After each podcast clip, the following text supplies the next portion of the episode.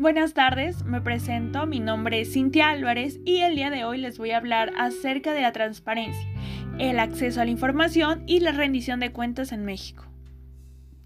Estos son tres conceptos que van de la mano, conformándose así como los pilares de un gobierno democráticamente consolidado. Son esenciales tanto en la dimensión de la participación como de la proximidad de las instituciones gubernamentales a la ciudadanía. Para comenzar, me gustaría precisar estos conceptos.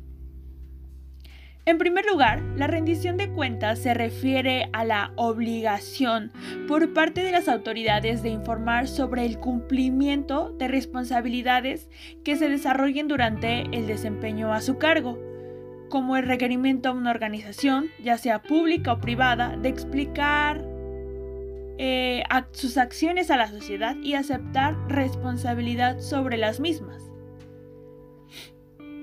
El segundo de esos conceptos es el término transparencia, que se refiere a la apertura del flujo de información social, política y económica de las organizaciones burocráticas al escrutinio ciudadano, volviéndola accesible, certera y confiable. Esta información debe ser pública, a menos que existan razones explícitas y justificadas para mantenerla reservada, y se refiere a las características fundamentales que debe prevalecer en la situación de las autoridades. Lo anterior tiene razón de ser debido a la pérdida de confianza de los ciudadanos en sus autoridades.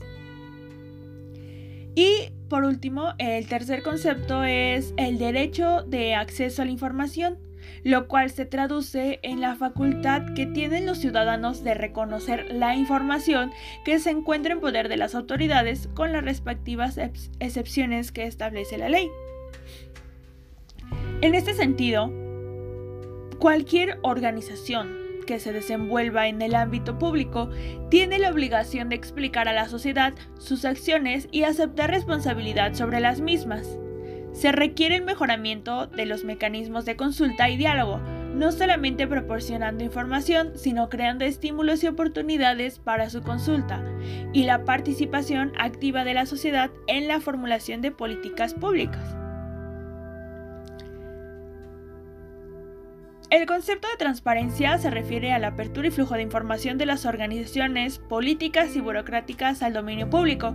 Esto la vuelve accesible a todos los posibles actores interesados, permitiendo su revisión y análisis y la detección de posibles anomalías.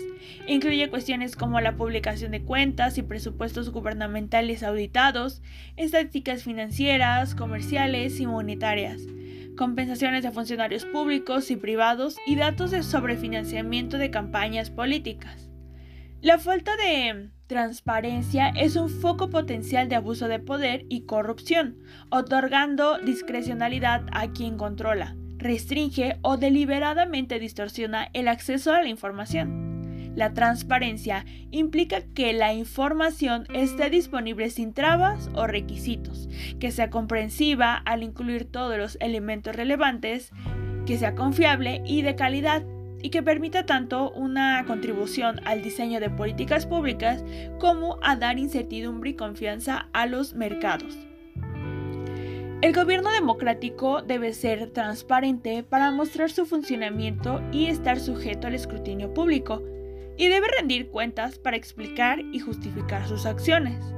La transparencia frena la corrupción y la rendición de cuentas permite reprimir o castigar a gobernantes y servidores públicos que no utilizan correctamente los recursos puestos a su disposición por parte de los gobernados constituyen elementos mediante los cuales los ciudadanos ejercen su potestad sobre los actos del gobierno.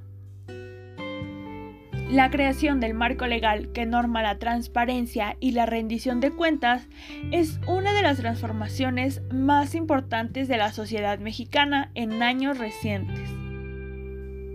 Lo que permite transparentar la gestión pública, dar acceso a los ciudadanos a información pertinente y fortalecer la confianza en las instituciones en base al conocimiento de su funcionamiento y resultados. También eh, tiene el efecto de elevar el nivel de exigencia de los servidores públicos. Es de esperar que un elevado número de ciudadanos ejerzan su derecho a estar informados y que las instituciones respondan de manera oportuna y satisfactoria. Estos procedimientos deberán convertirse en rutinarios, respaldados por una fuerte cultura cívica que se traduzca en la normalidad de ciudadanos informados e instituciones transparentes. Y bueno, este podcast ha llegado a su final, espero comprendan más acerca del tema y muchas gracias por escucharnos.